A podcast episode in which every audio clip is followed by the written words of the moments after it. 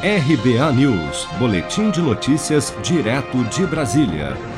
O secretário do Tesouro Nacional, Bruno Funchal, disse nesta terça-feira, durante encontro com as setoriais de contabilidade do governo federal, que tornar permanente as ações emergenciais de combate à pandemia pode fazer um estrago muito grande na economia. Para Funchal, o país tem até o final do ano para definir o rumo das contas públicas nos próximos 10 anos é tão importante né, é, do que as próprias reformas para voltar a colocar o Brasil no trilho, né, e aí manter um ambiente econômico saudável, é a virada de página. Né? Então, acho que esse momento de final do ano, ele é fundamental para definir muito, para definir os próximos 10 anos do, do, da economia brasileira, né?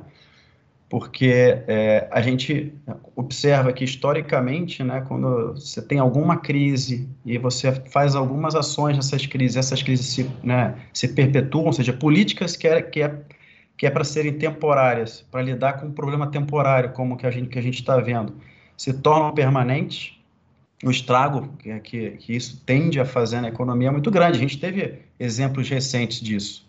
De acordo com o secretário do Tesouro, o rombo estimado para as contas públicas no início do ano era de 120 bilhões de reais. Mas em razão da pandemia, esse valor deve ultrapassar os 800 bilhões, elevando a dívida pública a 96% do PIB no final deste ano, bem acima da média dos demais países emergentes.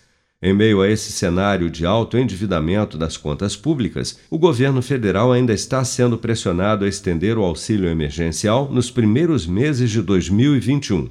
Como uma alternativa ao forte impacto social que será provocado com o fim do auxílio emergencial, o Ministério da Economia ainda estuda a ampliação do Bolsa Família com a criação de um novo programa de renda mínima, mas a fonte de financiamento para o chamado Renda Cidadã até hoje não foi equacionada dentro do teto de gastos e ainda terá que ser aprovada pelo Congresso Nacional.